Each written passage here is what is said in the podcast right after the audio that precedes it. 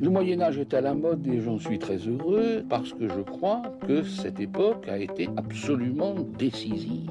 Si je m'étais retrouvé au Moyen Âge, il m'aurait probablement fait frire sur un bûcher comme hérétique. Passion médiéviste, les hors-séries. Je comprends, ça change et ça ne change pas, quoi.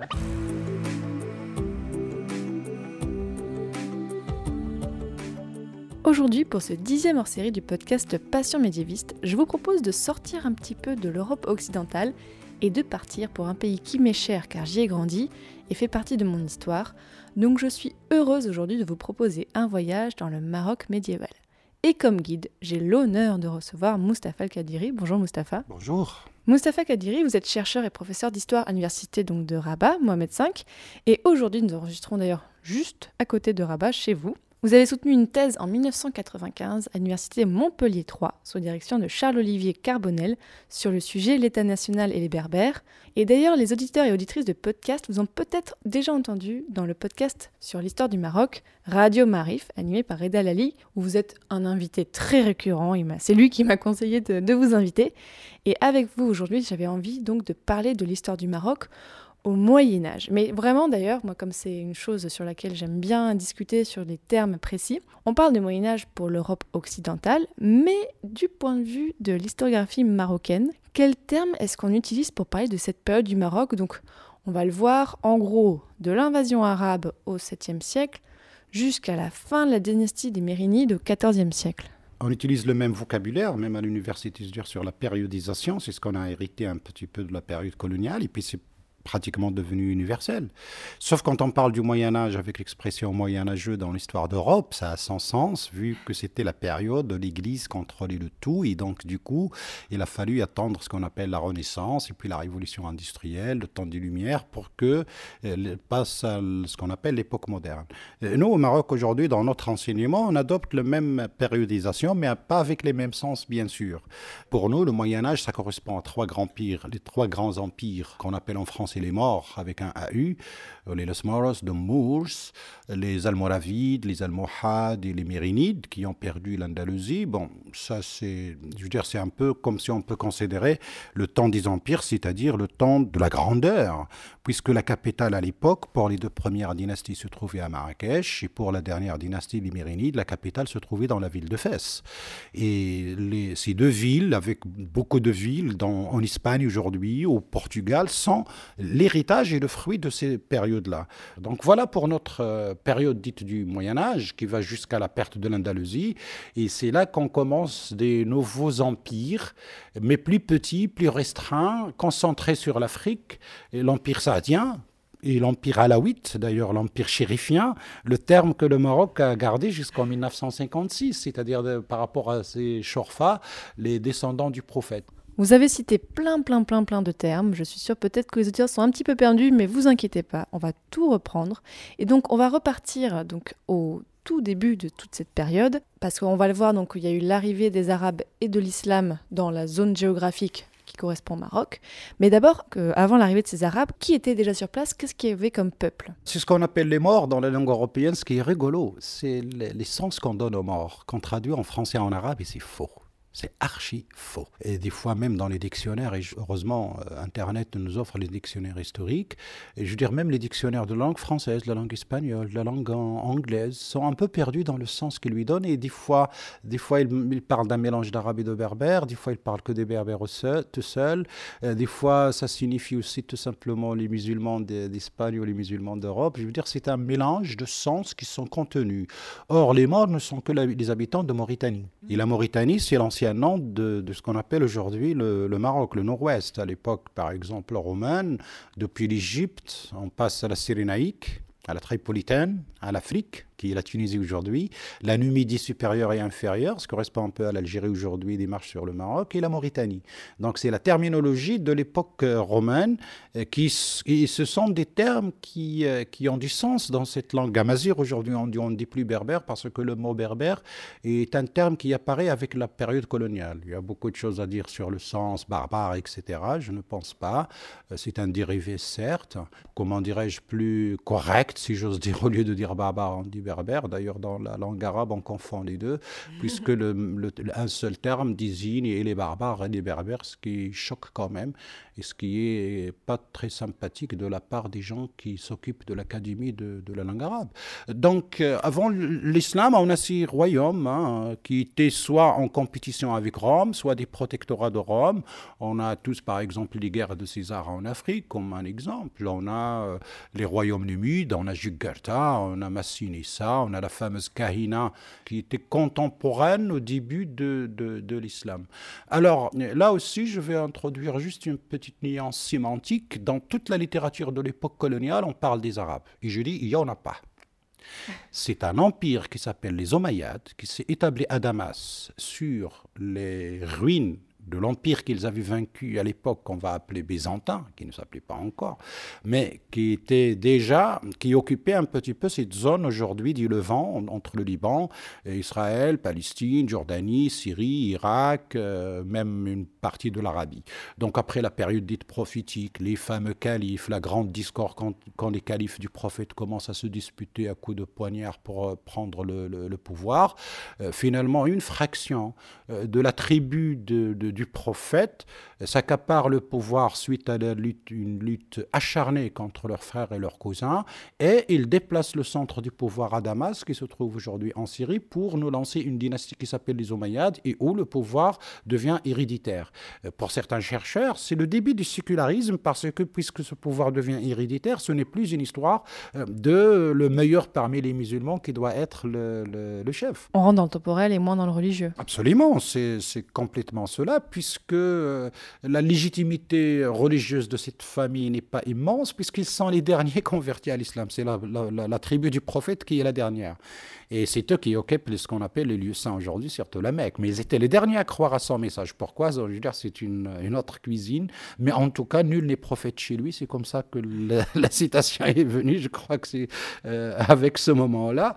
Et du coup, euh, au lieu de parler de, la, parler de la conquête arabe, c'est, comment dirais-je, c'est un habit de langage c'est un empire, un État en expansion, qui récupère les résidus des, Byzantins, que ce soit à Damas, et puis qui déjà l'Égypte, euh, avant cet empire omeyyade, l'Égypte était déjà conquise, et à partir de l'Égypte, c'est la base de départ. Alors, cet empire avec sa constitution, il a conquis plusieurs populations. Et c'est les populations conquises qui constituent les armées qui avancent. Parce que même aujourd'hui, je veux dire, avec les moyens de bord d'aujourd'hui, conquérir, venir de Damas jusqu'au Maroc, je veux dire combien de temps il fait, même avec des avions modernes, avec des porte-avions, etc. Alors on peut imaginer à deux de chameaux, à deux de cheval, à pied, etc. À l'époque, c'est pas, c'est pas aussi facile. Ils étaient motivés pour venir jusqu'au Maroc euh, motivés, j'en sais rien, mais en tout cas un État en expansion qui, euh, donc, parce que cet État byzantin, par exemple, il arrivait jusqu'à l'actuelle Libye l'Empire byzantin se rétrécit jusqu'à la période ottomane qui lui, a, qui lui a porté son coup de boutoir, comment, euh, si on peut dire. Mais en tout cas, il est, arrivé jusqu'en Libye, donc la motivation, j'en sais rien, mais surtout c'est un, grand changement euh, géopolitique. Ça commence par la maîtrise du route commerciale, tout simplement, euh, que ce soit au niveau de l'Inde vers l'ouest, que ce soit au niveau de l'Afrique du Nord vers l'Afrique subsaharienne. Par exemple, le premier chef des Omeyyades qui est arrivé en Libye, il n'a pas quand il est arrivé en Libye, il n'a pas continué sur la côte. Il a d'abord cherché à maîtriser le commerce, transsaharien par la Libye, le faisant vers le Tchad d'aujourd'hui, le Tébesti. Donc c'est là qu'il a d'abord, euh, comment dirais-je, conquis avant de continuer vers, euh, vers, l'ouest. Donc la dimension économique, la dimension euh, géopolitique de l'événement est très importante. Et bien sûr, il y a des gens qui se convertissaient, des gens qui gardaient leur religion et qui payaient la dîme, le cas des chrétiens ou des juifs, par exemple, qui étaient déjà présents, et même la chrétienté était installée parmi ces populations qu'on appelait les Africains, les morts, les Numides, qu'on résume aujourd'hui dans le terme générique euh, berbère ou amazir. Et euh, du coup, cette expansion a pris beaucoup de temps, mais en tout cas, il a réussi à faire une expansion jusqu'à l'Espagne.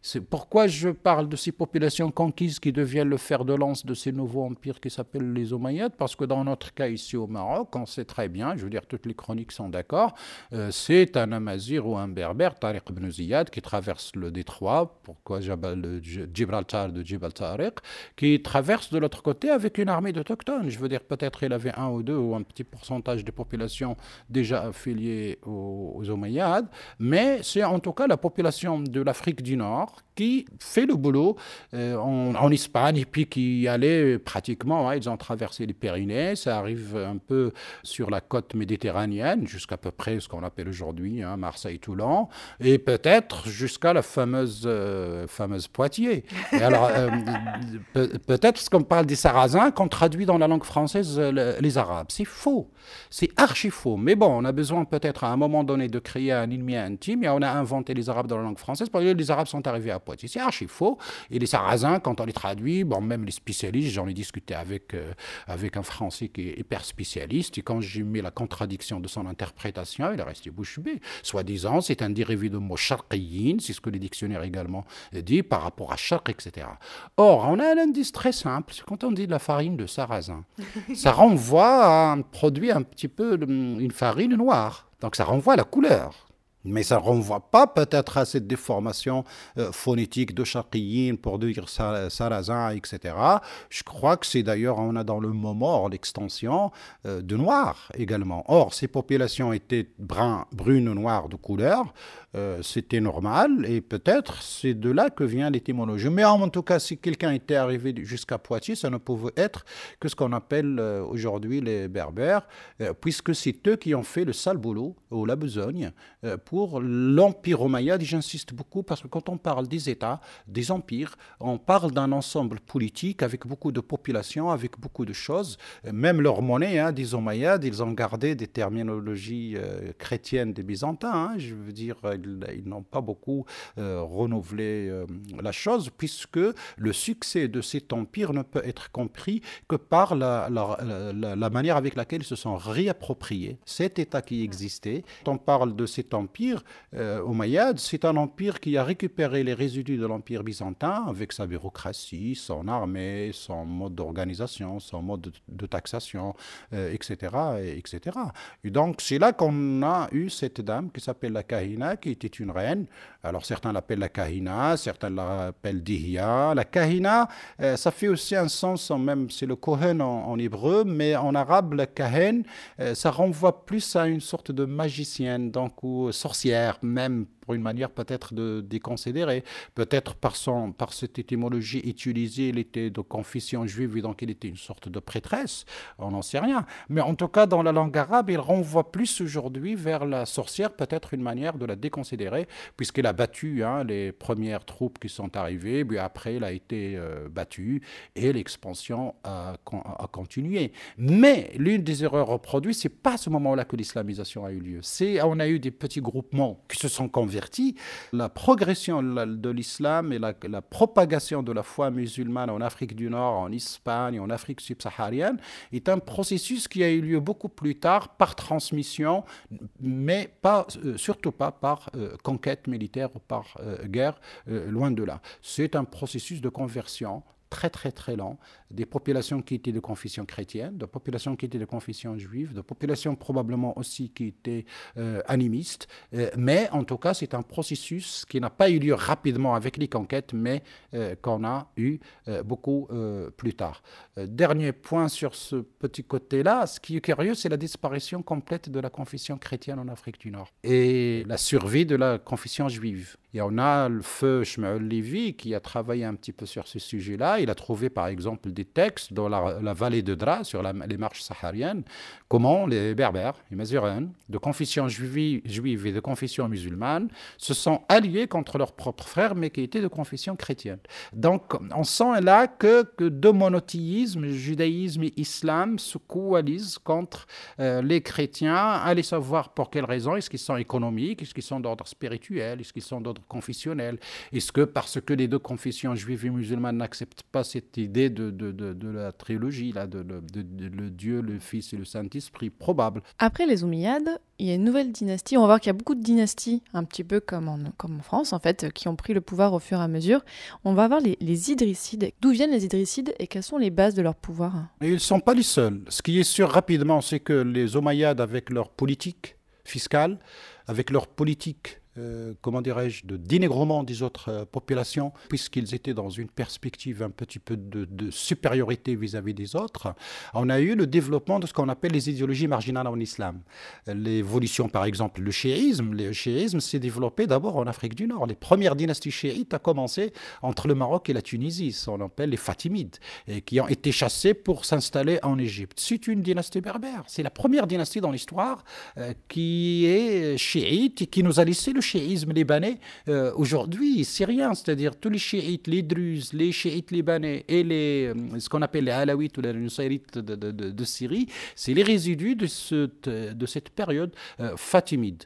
Donc le développement de ces idéologies qui ont contesté les Omeyyades dans les périphéries, que ce soit en Afrique du Nord en Perse ou ailleurs, ont fait qu'on a eu plein de révoltes contre les Omeyyades, contre le pouvoir Omeyyade, et on a eu des petits royaumes qui étaient soit chiites, soit ce qu'on appelle aujourd'hui ibadites, ou autrement d'une manière générique kharijites, c'est-à-dire ceux qui n'ont pas accepté la voie euh, suivie là-bas en, en, Orient. C'est des idéologies, si j'ose dire, mais ça ne veut pas dire que peut-être il y a eu des réfugiés qui se sont échappés des centres du pouvoir entre Damas, euh, Bagdad, euh, la Mecque, où le pouvoir était contrôlé ces lieux, puisqu'il était à proximité, et donc ils allaient vers les périphéries, vers l'Iran et au-delà vers l'Inde ou vers l'Afrique du Nord et l'Espagne.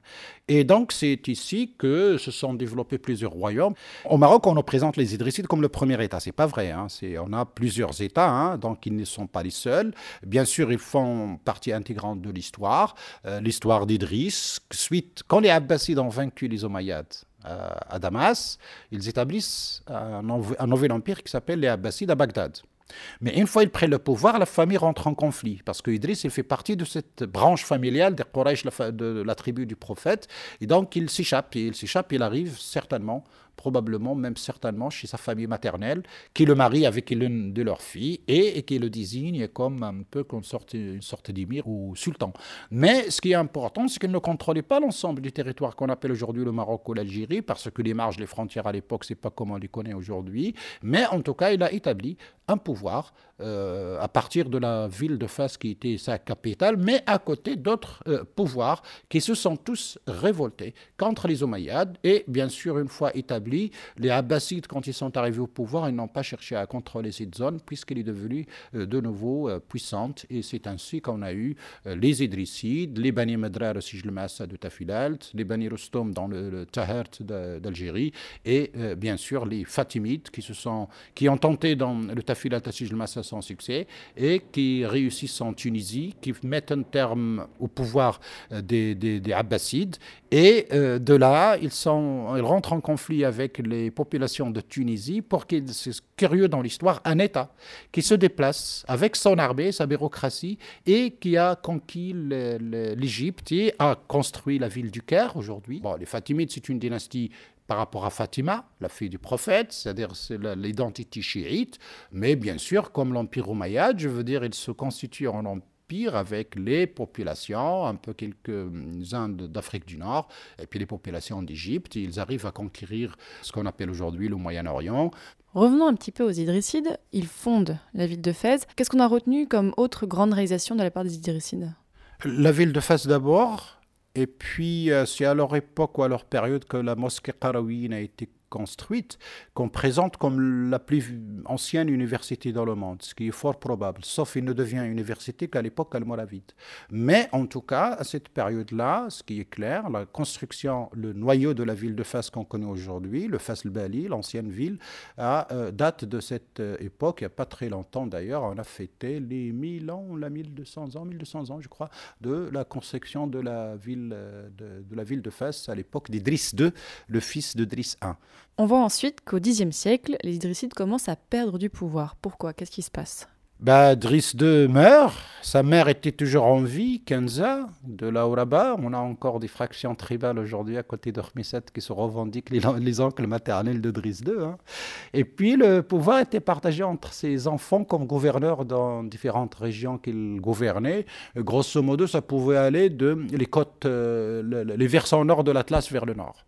Et donc ils se disputent. Ils se disputent, et c'est à ce moment-là que le Maroc devient un enjeu entre les Fatimides qui était très puissant entre la Tunisie et l'Égypte, les Omeyyades d'Andalousie, et le Maroc à ce moment-là a connu une sorte de petite euh, faiblesse avec ce petit royaume des Massa de Bani Medrar qui contrôlait le commerce transsaharien, mais qui avait sa part, si j'ose dire, dans les, échanges commerciaux. Euh, jusqu'à euh, moment où les, les Omeyyades d'Andalousie tombent, les Fatimides s'occupent des problèmes d'Orient, les Bani Medrar commencent à faiblir parce qu'il y a beaucoup de troubles et d'insécurité pour le commerce transsaharien qu'il contrôlait. Euh, en Espagne, on a eu ce qu'on appelle las taifas, c'est-à-dire une, dizaine ou une douzaine euh, de royaumes avec des roitelets, ce qu'on appelle des petits rois, des roitelets à la tête de chacun, jusqu'à ce moment où un grand euh, mouvement politique religieux va naître au cœur du Sahara et qui va nous donner les Almoravides, qui commencent d'abord par la, maîtrise du Sahel. Par exemple, quand ils commencent dans une zone qu'on appelle aujourd'hui l'Audagost, à cheval entre le Mali et le Sénégal, ils, ils contrôlent d'abord la ville de Gao. La ville de Gao, comme la ville de Timbuktu par la suite, c'est un grand hub commercial, comme on peut utiliser le terme aujourd'hui, c'est-à-dire cette histoire de commerce euh, qu'on faisait avec la savane. Et chaque zone faisait le commerce avec l'autre. Et donc, il commence d'abord par le, contrôle de la ville de Gao. Il rentre en conflit avec un, royaume qu'on appelle le royaume de Ghana, dont on a du mal aujourd'hui à comprendre les contours. Et donc, une fois il maîtrise la ville de Gao, Timbuktu n'existait pas encore, et ils sont montés vers euh, le nord. Alors, le noyau de ce, de ce mouvement, c'est ce qu'on appelle aujourd'hui les Touaregs. Les Touaregs qui sont les ancêtres un petit peu des Almoravides, mais avec un chef religieux euh, qui vient de, de, côté de Sousse, euh, pas loin de Tiznit, euh, une sorte d'enseignant religieux qui était là. Donc ils montent carrément vers le nord et ils commencent à, leur conquête. Alors ce groupement des Almoravides se base sur l'un des trois groupes de ce qu'on appelle aujourd'hui les, les, les, Berbères, ce qu'on appelle les Sanhaja les, ou bien les Znaga, euh, c'est-à-dire un peu les Noiroux les rouges, noireaux, c'est le surnom qu'on donne d'ailleurs au Peul aujourd'hui aux Litouaregs, c'est-à-dire ne sont pas tout à fait noirs, ils ne sont pas tout à fait blancs, c'est les habitants du désert qui sont un peu plus bronzés que les gens du nord et moins bronzés que les gens qui sont euh, de l'autre côté du Sahara euh, dans, les, dans, les, dans, la savane. Et donc c'est toute l'alliance des tribus des Sanhaja qui sont dans le Sahara, mais aussi dans toutes les régions de l'Afrique du Nord. C'est pour ça que pour comprendre l'expansion rapide des empires à l'époque, c'est juste l'alliance des Sanhaja qui se trouve, bon, ce qu'on dit le Maroc, l'Algérie, la Tunisie, la Libye, et on a de partout le Mali, le Niger. Voilà, c'est l'empire des Almoravides qu'on appelle l'empire des Naga ou des Sanhaja, et qui va s'imposer un peu partout, qui va conquérir les différents lieux. Il va même euh, vaincre certains royaumes D'autres au Maroc, comme les Bourguata qui occupé, j'ai oublié de les mentionner tout à l'heure, dans la zone qu'on appelait Tamsna, c'est-à-dire toute cette zone de plaine, depuis la ville d'Asfi jusqu'à Tanger pratiquement. Toute la zone des plaines s'appelait le Tamsna, d'ailleurs on a toujours le nom aujourd'hui. C'est un autre royaume qu'on appelait Bourguata et qui faisait partie également de ces premiers chéismes que les Slams avaient euh, connus. Donc ils arrivent à conquérir, si j'ose dire, euh, l'Andalousie, mais un royaume continue leur euh, résister à l'intérieur de ce qu'on appelle aujourd'hui euh, le Maroc. Et c'est là que l'Empire almoravide est une expérience un peu particulière parce que c'est le premier empire un petit peu qui va, euh, qui va avoir une frontière un petit peu depuis le fleuve Niger, le fleuve Sénégal, euh, jusqu'en Espagne, Portugal, ce qu'on appelait l'Andalousie, puis à peu près la moitié de, l'Algérie aujourd'hui. Mais je rappelle que c'est une alliance des tribus des Sanhaja ou des Naga qui s'est trouvée disséminée partout et qui vont nous construire la ville de Marrakech, leur capitale. Euh, les figures très connues de ce mouvement, c'est le, le, chef religieux qui s'appelait Abdallah ibn Yassin, d'ailleurs, qui est mort dans ces guerres contre euh, les Borwata et les enterré pas très loin de Rabat. C'est le fondateur de l'islam malikite. Jusqu'à cette date, on était chiite, ibadite, de toutes les tendances, Et c'est les Almoravides qui vont installer une fois pour toutes ce malikisme, ce qu'on appelle aujourd'hui l'islam malikite, et qui structure un petit peu tout l'Occident musulman, hein, depuis pratiquement le Nigeria jusqu'en Andalousie à l'époque, l'Afrique du Nord, euh, avec quelques, groupements de débadisme qui subsistent encore aujourd'hui en Algérie, en Tunisie, en Libye, mais pas du tout euh, au Maroc.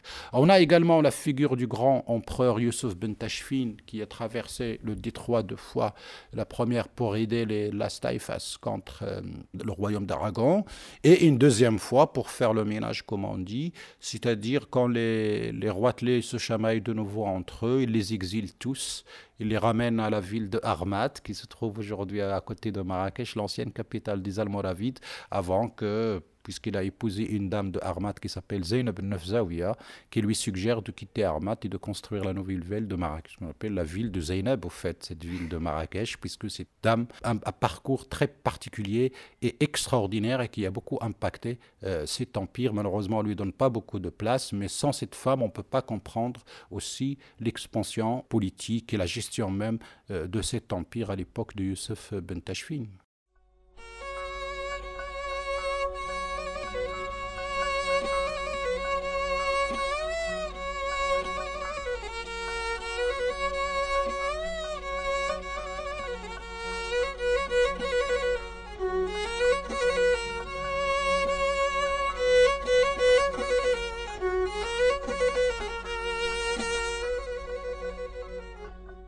L'avez dit, c'est la première fois euh, depuis que le Maghreb est musulman qu'on a un aussi grand empire qui règne donc sur une partie du Maghreb, vous l'avez dit, euh, l'Espagne, et qui s'établit donc, vous l'avez dit aussi, à Marrakech. Donc cet empire va durer jusqu'au euh, début du XIIe siècle, mais qu'est-ce qui a provoqué sa chute? Qu'est-ce qui a fait que cet empire qui était si étendu et qui avait l'air quand même d'être très puissant, qu'est-ce qui a provoqué la chute de cet empire? Il y a plusieurs raisons.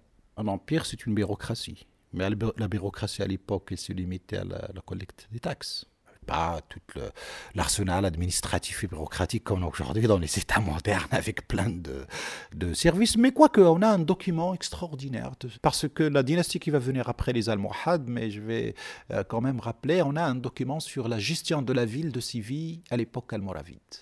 On l'a extraordinaire. Elle a été annotée en 1932 par l'évêque provençal, mais bon, très légèrement. Mais en tout cas, il a traduit le, texte avec quelques imperfections. Mais en tout cas, avoir un document de la fin du XIe siècle, début du XIIe siècle, qui nous parle d'une ville qui s'appelle Séville. Par exemple, euh, la ville de Séville avait un conseil élu de 10 personnes à l'époque almoravide, 6 andalous et 4 almoravides. Ça respecte même, paraît-il, la proportion de la population. Alors qu'est-ce qu'on appelle Almoravide à l'époque? J'en sais rien. Est-ce que c'est des Sanhaja, les gens qui portent le voile Mais que la ville de Séville soit gouverné par un conseil de des personnes élues par leur père, si j'ose dire, etc., c'est fort intéressant pour l'histoire de la gestion des affaires publiques euh, dans l'histoire de ces empires-là. Euh, ce qui s'est passé, c'est que hum, à leur période, nous avons quelqu'un qui va émerger, qui vient du sud également, du Sous, de l'anti-Atlas, qui s'appelle le Mahdi Ben En tout cas, il fait des études, et puis il voyage en Orient, et puis il, devient un peu mi-mystique, et à son retour, il ramène quelqu'un avec lui de Tunisie qui s'appelle El Beydaq et qui va devenir son chroniqueur. Nous avons son ouvrage, donc il va nous raconter un petit peu les récits de voyage à partir de Tunis. Ils arrivent à côté de Bougie ou Bjaya aujourd'hui en Algérie, et puis il flash sur un jeune garçon que son, son oncle a mené à Bjaya pour faire ses études. Ce bonhomme-là, c'est Abdelmoumen Ben Ali, qui appartient à une tribu des Goumia qui se trouve aujourd'hui en Algérie, et donc il va le ramener avec lui. Il arrive, ils arrivent tous les trois à Marrakech, et c'est là que Abdelmoumen va commencer à faire une sorte de propagande contre les, les, Almoravides, en les accusant de dépravation. Vous savez, un empire, quand il, au début, il est toujours puritain, mais dès qu'il s'installe, ou un, un État, dès qu'il s'installe, je veux dire, c'est la richesse, l'opulence, c'est la gestion des affaires courantes, c'est peut-être l'apparition de nouveaux problèmes, et surtout que si c'est un Haja du Sahara ou du désert, apparemment, il ne donne pas assez de place aux autres tribus de la montagne qui appartiennent à un autre groupement qu'on va appeler les Masmouda ou qui s'appelle les Masmouda.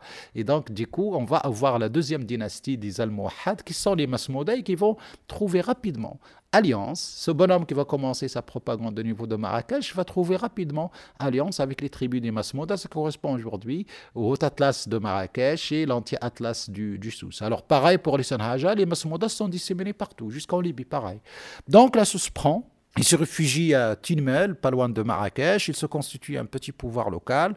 Et puis, par la force des armes, il, arrive à conquérir la ville de, Marrakech qui n'était pas fortifiée.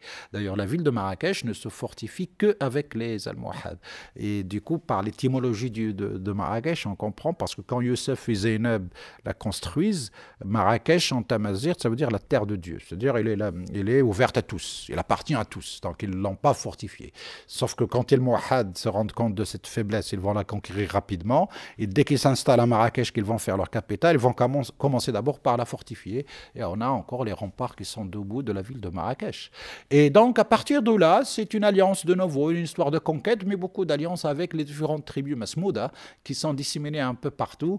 Et du coup, les Almohades vont reprendre un petit peu tout le territoire de l'Empire almoravide et avec un système d'alliance également, ils vont en faire l'extension jusqu'en Tunisie pratiquement parce que c'est là-bas que, comment dirais-je, une branche des Almohades et de ces tribus Masmouda euh, vont euh, être les gouverneurs de Tunisie qui, vont, qui vont nous donner les Hafsides et qui ont fini pour être un État indépendant par la suite et qui vont gouverner la Tunisie euh, jusqu'à la période des Ottomans. Quand les Ottomans arrivent en Tunisie, ils trouvent encore les Hafsides qui, qui sont au pouvoir et c'était à l'origine des gouverneurs, des Almohades qui sont des Masmouda également et du coup l'extension des de cet empire a connu une très grande force.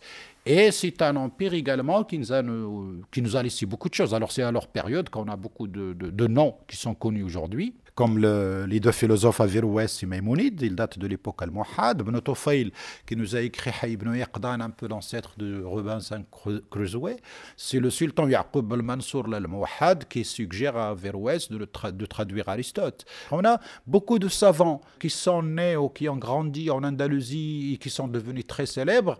Il, faut les associer à, cette période des Almohades. Pareil, au début, c'est du puritanisme. Une fois l'État s'installe, ça y est, ça devient un État normal. Et puis, comment dirais-je, l'expansion un petit peu de la pensée, de la philosophie, du mysticisme. Le fameux Ibn Arabi qu'on prend aujourd'hui comme le, le grand pôle du sophisme il, date de cette période almohade également. Je veux dire, il va, il, va bouger beaucoup entre l'Andalousie, le Maroc, et après, il va partir en, Orient. C'est le même moment où on a ce qu'on appelle dans le judaïsme la naissance du kabbalisme. Ça commence également à cette période des Almohades. Donc, vous l'avez dit, il y a un grand développement intellectuel sous les Almohades, bien plus que sous les Almoravides ou les Idrissides. Il y a aussi sous les Almohades une grande, une grande pérennité. On a 13 sultans qui se succèdent, donc il y a un peu plus de stabilité politique aussi pareil, je veux dire, la stabilité politique, on va voir, c'est que, en fait, la théorie générale, c'est quand les gamins deviennent des sultans, c'est fini. c'est le cas des Fatimides, c'est des gamins, c'est-à-dire les, comment dirais-je, les intrigues de cour entre les mamans des enfants. En général, les sultans, ils avaient plusieurs femmes et des concubines et tout le tralala. Et donc, c'est les intrigues du Sirail qui font qu'à un moment donné, les gamins deviennent des sultans. Bah, ça y est, le pouvoir est diffus. C'est ce qui t'arrive. Comme chez les mérovingiens et tout ça. Hein, bah, rien, de, rien de nouveau sur le soleil. Je veux dire, c'est humain, c'est universel. Alors, on ne cherche plus le, comment dirais-je, l'intérêt commun, la perpétuation de l'empire, etc. On cherche à ce que son rejetant soit au pouvoir suprême pour qu'on puisse s'en jouir et en profiter. Je veux dire, c'est un petit peu humain et universel. Mais euh, moi, ce que je retiens aussi sur cette période d'Al-Muhad qui est très très très forte et d'ailleurs qui va continuer avec les Mérinides par la suite. Les Al-Muhad nous ont laissé un type d'architecture extraordinaire, c'est l'architecture asymétrique. L'architecture asymétrique, alors nous avons les lieux de culte, les mosquées que les orientalistes ont appelés l'art musulman et tout le tralala, c'est du blabla qui n'a pas de sens, puisque euh, chaque dynastie a son cachet sur les, les édifices. Et puis l'architecture est liée à la géographie. Les Indonésiens sont aujourd'hui des musulmans, mais ça ne veut pas dire qu'ils construisent comme les musulmans du Maroc ou les musulmans du Sénégal. C'est une question de matériaux, de climat, de température, etc. Je veux dire, quand les gens parlent de l'art musulman, ils racontent n'importe quoi, ils ne savent pas de quoi euh, ils parlent tout simplement. Puisque par exemple, on a les trois tours sœurs, pour ne pas dire jumelles, hein, celle de Sivi, la Khelalda, celle de Rabat, la Hassan, et celle de la Kotoubia de Marrakech. Je recommande beaucoup aux gens qui visitent ces trois lieux de euh, regarder bien, les quatre faces ne se ressemblent pas. C'est le cachet des Almohades, c'est l'architecture asymétrique. Alors aujourd'hui, on fait tout symétrique, on essaie d'avoir de l'harmonie, en croyant qu'en faisant de l'harmonie, on est dans le top de l'art, peut-être, mais en tout cas, cette période almohade, il y a quelque chose d'intrigant. Des gens qui ont choisi de faire dans l'asymétrique, c'est-à-dire d'inventer quatre décors différents pour quatre façades qui se complètent, fallait se creuser les méninges. Alors, jusqu'à aujourd'hui, je n'ai toujours pas compris quel message il y a derrière, mais certainement pour moi, il y a une philosophie. Il y a une pensée, il y a une culture, il y a peut-être une politique, mais en tout cas, faire le choix de faire de ce qui est asymétrique, qui ne se ressemble pas, peut-être c'est une reconnaissance de la diversité avant l'heure. On n'en sait rien. Même si, j'insiste, hein, au début, l'État al et les puritains, ils il forcent les juifs à se convertir, ils forcent les chrétiens à se convertir en Espagne, mais dès le premier roi, dès que le second arrive, ça y est, ça s'est calmé, les choses reprennent leur cours, on a des pavés des correspondances almohades. Je veux dire, c'est de la matière primaire extraordinaire sur euh, bah, la gestion du pouvoir, les gouverneurs, les chefs militaires qui envoyaient du courrier au sultan, etc. Je veux dire, nous avons deux pavés qui sont publiés aujourd'hui au Maroc. Et je veux dire, quand on voit, quand on lit ces lettres, eh ben, je sais pas moi, il y a beaucoup d'ivresse à, côté de la rivière euh, de, je sais pas moi, Sivi. Qu'est-ce qu'on fait?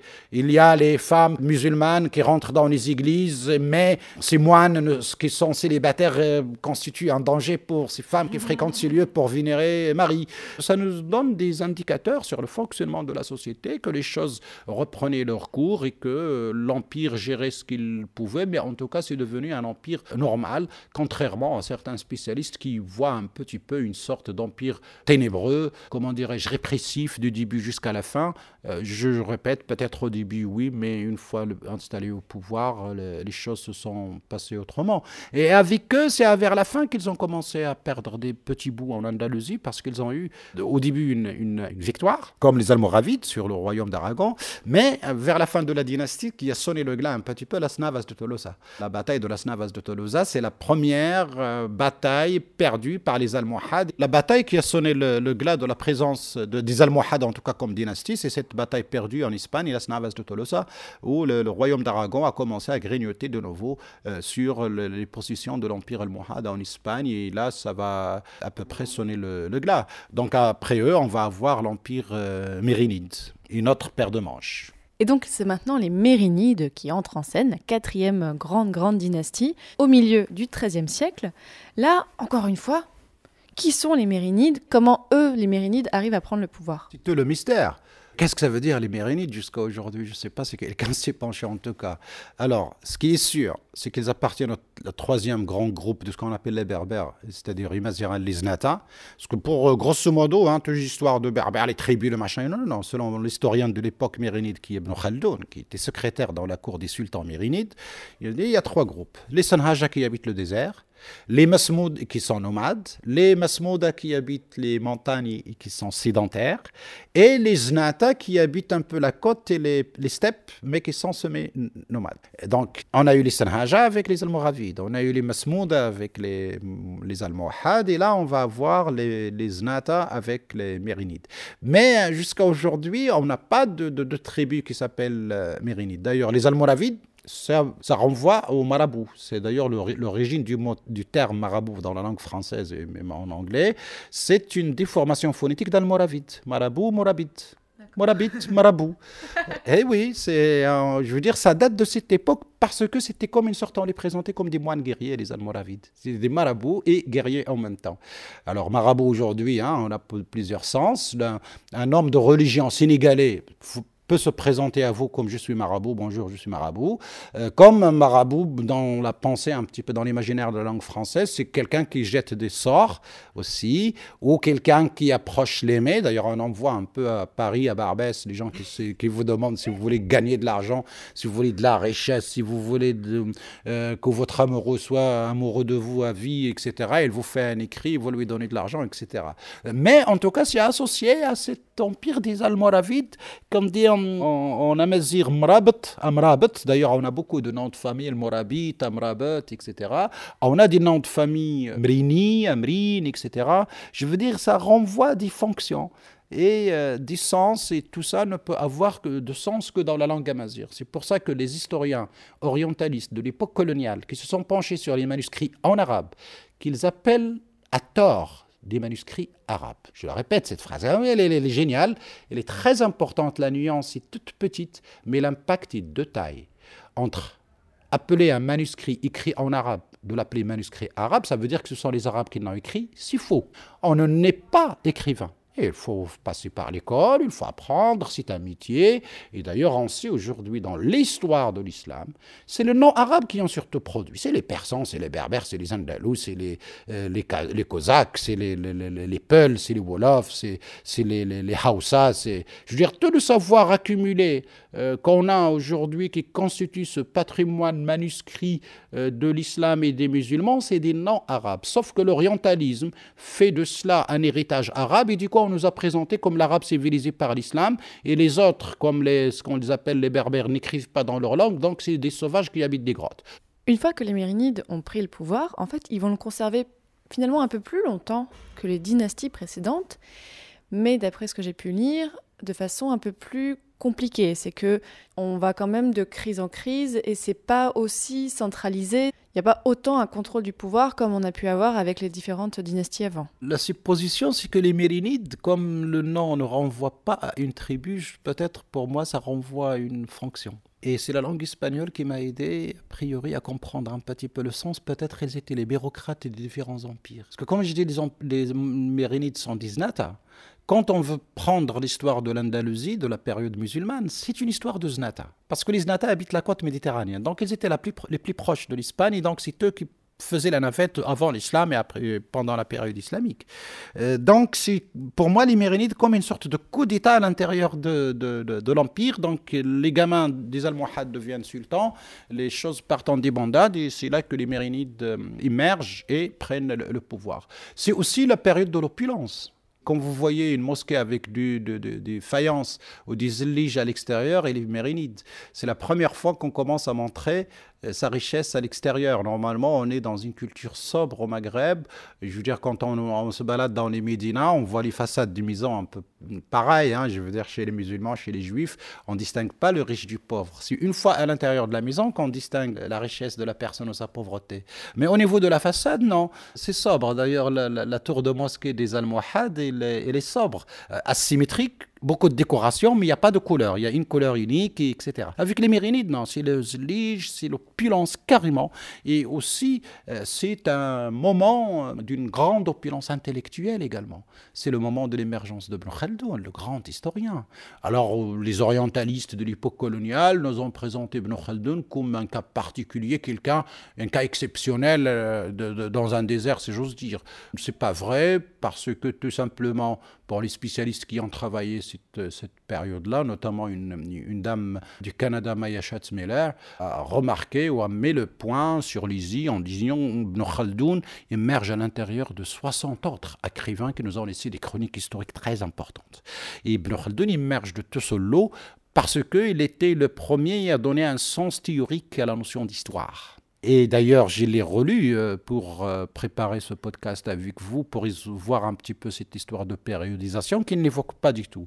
Par contre, il, il, il insiste beaucoup sur la notion de leçon d'histoire. Et c'est lui qui nous a donné cette notion de leçon. C'est même le titre de son ouvrage, c'est le, livre des, leçons d'histoire, Et donc il nous parle, de, par exemple, l'histoire du royaume, l'histoire des prophètes, il les évoque un à un, Moïse, etc.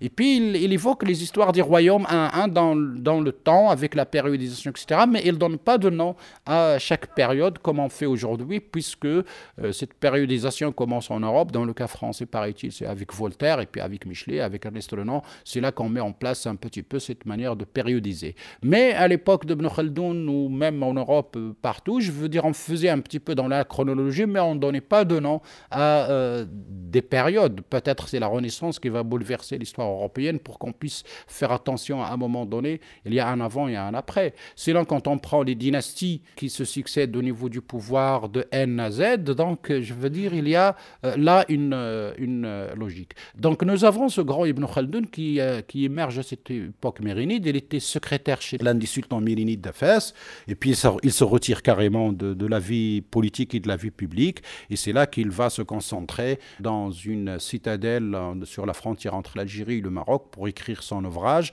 et de là, il trace vers l'Est, il va en Égypte, et c'est là-bas qu'il va finir sa vie. Donc les Mérinides commencent à, faillir et on a euh, de nouveau le retour des Las Taifas en Espagne. Et c'est là que le royaume d'Aragon, euh, les deux royaumes, Hein, euh, euh, à grignoter petit à petit. Et c'était à l'époque euh, mérinide. Bon, ils, font faillite. Les gamins, de nouveau, pareil, deviennent du sultan. Et on a leurs cousins qu'on appelle les Wattassides, mais qui prennent le pouvoir, mais un peu c'est la continuité des mérinides. Donc c'est là que la reconquête a eu lieu, non seulement en Espagne, mais aussi l'occupation des ports d'Afrique du Nord. Il y a aussi un truc que j'ai vu, que je n'avais jamais entendu parler, notamment donc au XIVe siècle. La peste noire venue d'Orient atteint d'abord le Maroc en 1345 et puis après s'est répandue en Europe. Et donc la peste noire correspond un petit peu à cette période de décadence aussi. Oh, alors là vous ouvrez le, chapitre des histoires des épidémies qui ont structuré euh, l'histoire de l'humanité. Vous savez, la question démographique, on n'y fait pas beaucoup attention quand on parle du passé. Je dire, même au 19e siècle, sur le nombre de populations, par exemple en France, en Allemagne, en Angleterre. En Angleterre, je ne sais plus, jusqu'au au début du 19e, ils étaient à peine 7 millions. Hein, je veux dire, pas grand-chose. Euh, en Allemagne, à peine 12. En France, une dizaine, paraît-il. Et donc, la, question de la démographie liée à, pour nous, en tout cas au Maghreb, à deux phénomènes très fondamentaux les sécheresses et les famines qui s'en suivent, et les épidémies. D'ailleurs, les spécialistes ont trouvé que les meilleurs agents de transmission de l'épidémie sont deux, les pèlerins et les militaires, parce que c'est eux qui bougent dans l'espace. Et donc, du coup, là où ils passent, ils amènent avec eux l'épidémie.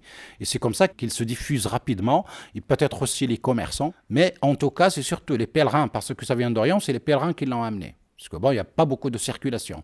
L'histoire d'Afrique du Nord est structurée entre le Sahara et la Méditerranée, et le rapport avec l'Orient d'or du pèlerinage, n'était pas énorme, par rapport, surtout le pèlerinage soit des, alors quand on dit pèlerinage, c'est celui des musulmans et des juifs aussi, qui allaient beaucoup à Jérusalem. Jérusalem faisait partie des pèlerinages des musulmans jusqu'au début du XXe siècle, hein.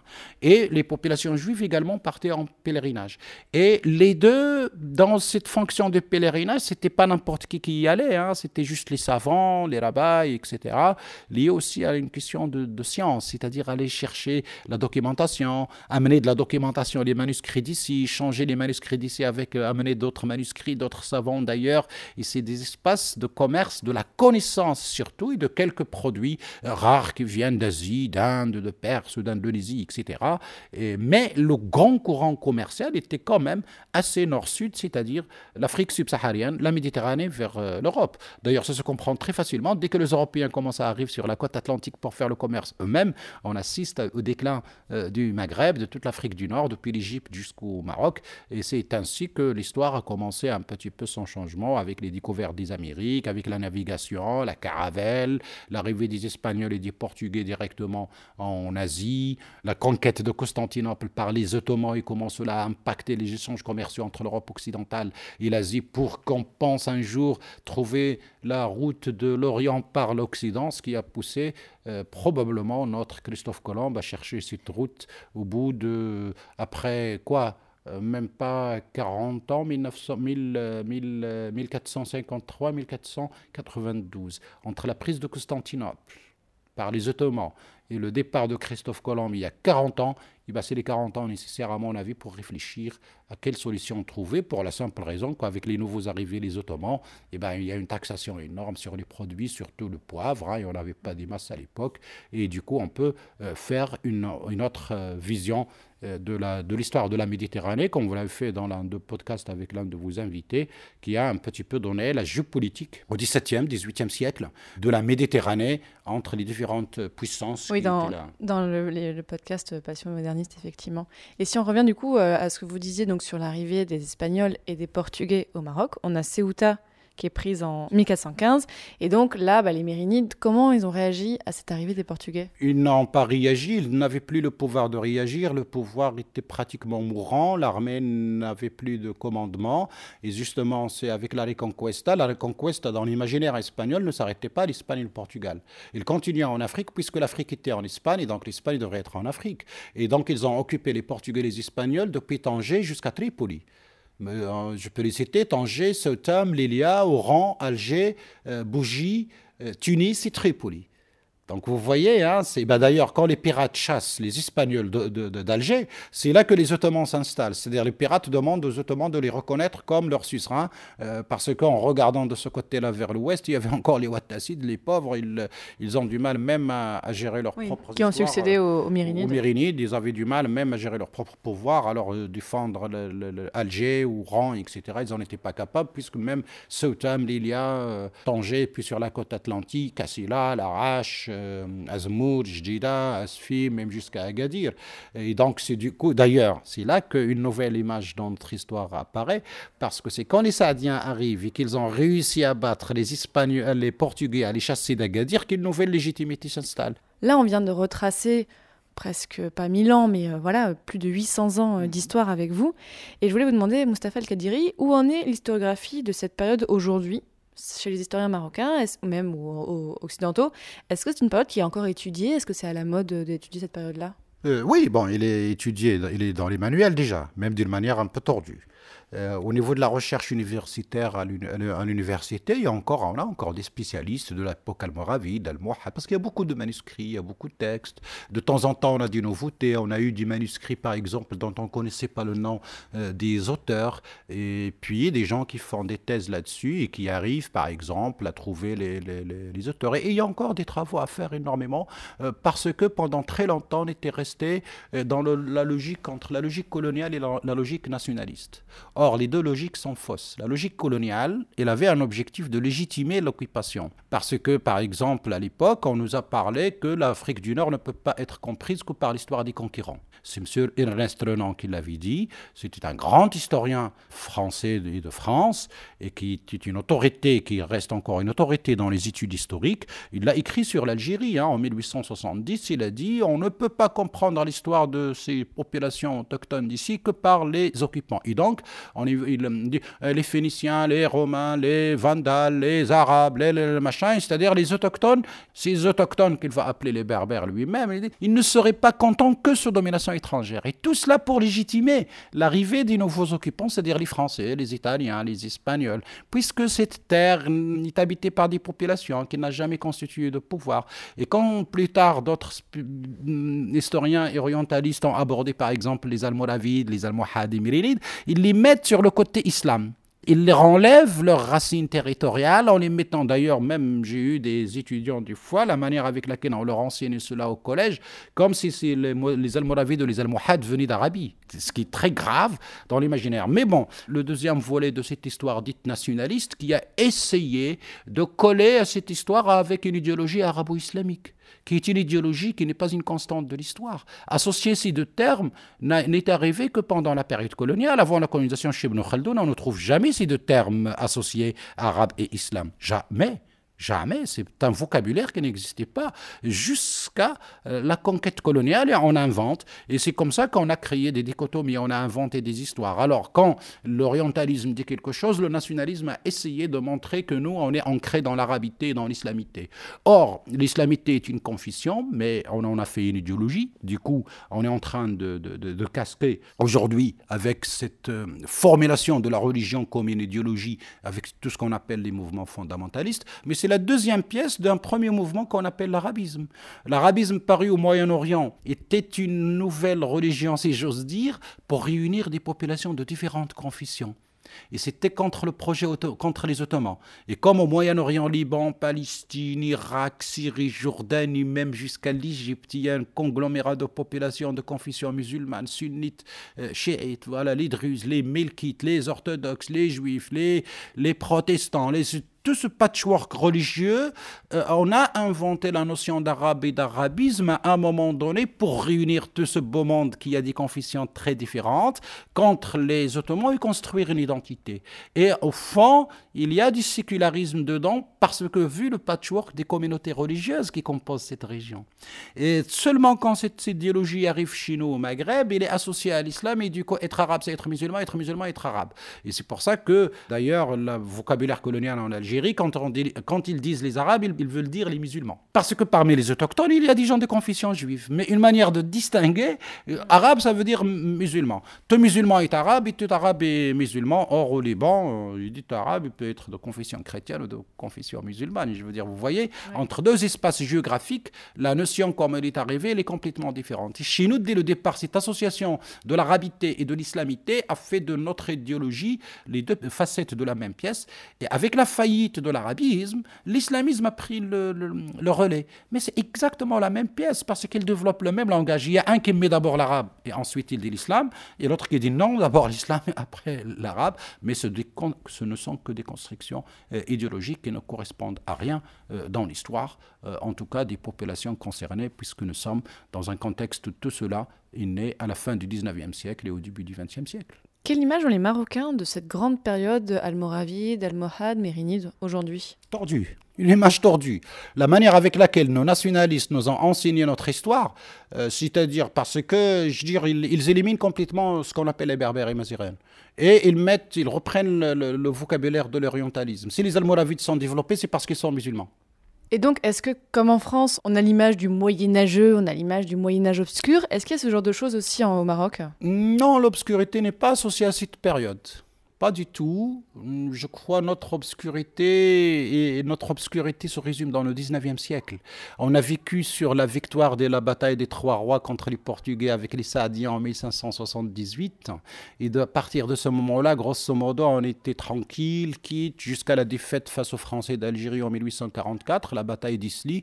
Je crois qu'à ce moment-là, qu'on peut parler un peu de notre ténèbres, puisque le pouvoir avait du mal à se renouveler et puis il avait du mal à confronter les Européens suivi d'une nouvelle défaite avec les Espagnols, la guerre de Titon en 1860, qui nous a coûté très très très cher puisqu'on a payé une grande amende de guerre et on n'avait pas suffisamment d'argent. Les Britanniques nous ont prêté, donc on rentre dans un cycle d'endettement. Avec la France rentre en scène également, l'Allemagne, donc du coup c'est ce 19e siècle quand même qui passe pour être un petit peu un moment, comment dirais-je, sombre, puisque c'est là que les choses de l'histoire s'accélèrent. Le résultat, c'est qu'on a le 20e siècle qui est en partie colonial, en partie nationaliste, mais les deux ne répondent pas à la question. Et du coup, c'est ça qui nous a donné un petit peu l'émergence de ce qu'on appelle le mouvement amazir ou le mouvement berbère à la fin du, 19, la fin du 20e, pardon, à partir de 1980, en Algérie d'abord, en Maroc ensuite, un tout petit peu en Libye et en Tunisie, euh, parce que c'est un mouvement qui a commencé juste à revendiquer le recouvrement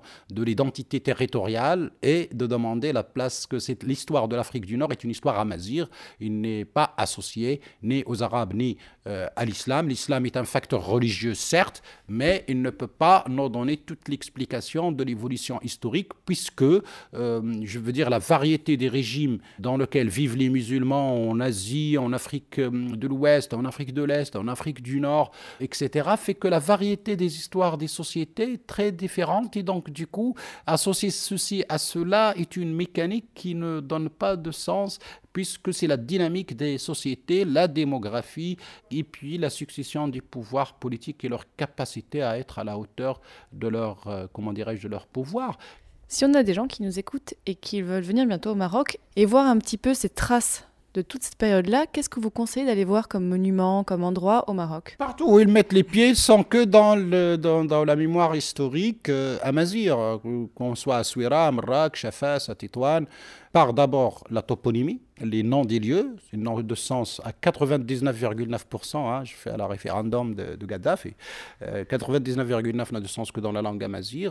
Et puis, on a, mm, beaucoup de sites archéologiques, mais vous savez, on a, pas mal d'archéologues, mais on n'a pas de budget. Je veux dire, on croule sous l'histoire, mais il n'est pas mis en valeur. On a l'ancienne ville de Sigel-Massa, l'une des première ville, en tout cas, l'une des plus anciennes villes dont on a trace, pas loin de Merzouga, comme Merzouga est très connu comme destination saharienne pour les gens qui aiment le désert, et ben juste à côté, euh, il y a l'ancien site antique qui date au moins du 8e euh, siècle et qui était un hub commercial extraordinaire du commerce transsaharien. On a les traces sur, euh, ils, sont visibles hein, sur la terre, mais bon, il y a eu une mission archéologique dans les années 90 maroco-américaine qui a fouillé, qui a travaillé pendant deux ans, mais depuis ça s'est arrêté. On a une mission, par exemple, à Armat, juste à côté de Marrakech. On a trouvé, par exemple, cette ville capitale qui existait avant Marrakech. Elle est à même pas une heure de Marrakech. hein. Euh, on a retrouvé d'ailleurs le site visitable, un hammam complet qui date au moins du 11e siècle, peut-être avant, euh, avec les trois pièces. Il est, debout. Et on a juste, ils ont, les archéologues ont gratté un tout petit peu et ils ont trouvé un hammam avec la salle d'attente, avec le fameux, la fameuse faïence et la, le- fontaine d'eau. Il y a la mosquée, il y a le palais royal. Je veux dire, cette archéologie va nous chambouler la perception de l'histoire parce que le- les orientalistes et les Marocains, un peu plus tard, ont développé l'idée que l'Andalousie était plus développée que le Maroc. Or, l'Andalousie était sous autorité marocaine ou maghrébine ou amazir pour inclure l'ensemble des populations d'Afrique du Nord. Bah, quand même, c'est pas l'Andalousie qui va nous apprendre comment faire le zelig ou comment faire de la musique, puisque le zelig existe encore chez nous c'est une spécialité de la ville de Fès. C'est comme d'ailleurs l'anecdote, c'est qu'est-ce qu'un cordonnier? Eh bien, un cordonnier est un courdouan qui travaille la maroquinerie de Fès. La maroquinerie par rapport à Maroc, ça nous a donné la maroquinerie. Et de Fès, la ville des tanneurs, qui est encore pratiquement, je crois, la seule ville où on a encore de la tannerie. Ils sont toujours. Merci l'UNESCO qui nous a aidés à les mettre à jour, parce que bon, les gens commencent à utiliser de nouveaux produits chimiques, la pollution, etc. Or, bon, hein, vous avez une association extraordinaire, ça peut faire l'objet d'une dissertation en histoire pour les gens de l'agrégation. Et comme ça, euh, ça peut euh, joindre l'utile à l'agréable, mais à partir d'une définition euh, du dictionnaire de la langue française, on peut euh, embrasser l'histoire euh, jusqu'à un certain moment, et surtout pour des spécialistes et des chercheurs, décoder les mots.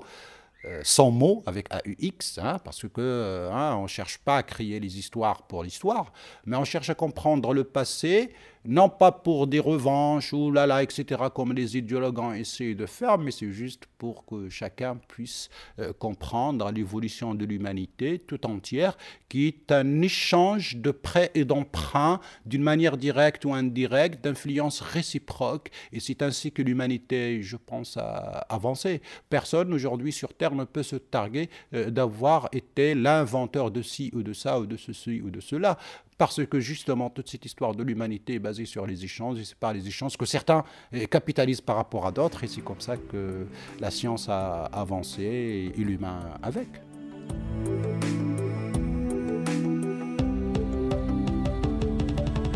Merci beaucoup, Moustapha El Kadiri, pour cette épopée que nous venons de, de faire ensemble sur l'histoire du Maroc. Vraiment, merci beaucoup et je pense que les auditeurs et auditrices sont très redevables de tout ce que vous nous avez raconté. Merci beaucoup, c'est un plaisir aussi. hein. J'ai écouté vos podcasts, les gens qui passent chez vous. Je, je découvre énormément de choses. Je veux dire, bon, je suis du métier, mais bon, on ne peut pas tout savoir, on ne peut pas tout lire. Et heureusement, cette nouvelle technologie nous permet de communiquer entre collègues. Merci la technologie encore. Euh, Merci à vous. Alors, je dis pour les auditeurs et auditrices qui ont peut-être pas réussi à tout suivre, sur le site passionmedivis.fr, on vous mettra plein, plein, plein d'informations complémentaires. Comme ça, vous pouvez suivre en même temps. Et je redis donc euh, Moustapha El Kadiri, on peut aussi vous entendre dans le podcast Radio Marif où vraiment très souvent vous intervenez sur plein de sujets d'histoire marocaine. À chaque fois, c'est passionnant, je le recommande. Et je vous dis à très bientôt pour un prochain épisode ou un prochain hors-série ou au prochain je ne sais quoi de Passion médiéviste.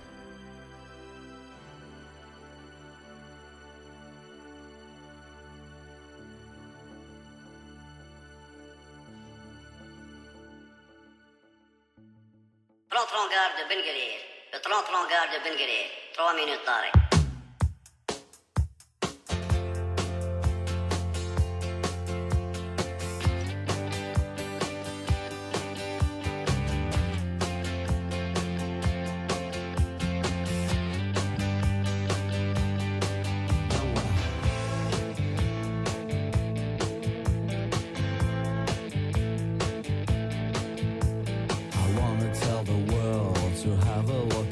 I wanna shout out loud so everybody hears me. Şoförü, şoförü running nervy. But the world's too busy, the world's watching TV.